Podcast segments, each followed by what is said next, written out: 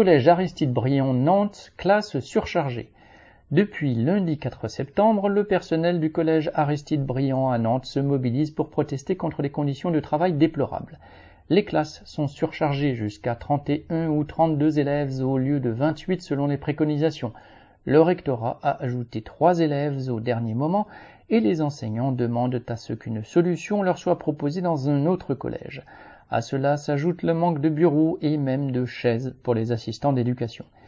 Le ministre Gabriel Attal peut bien faire de la démagogie, ce n'est pas cela qui réglera le manque de moyens pour l'éducation. Correspondant lutte ouvrière.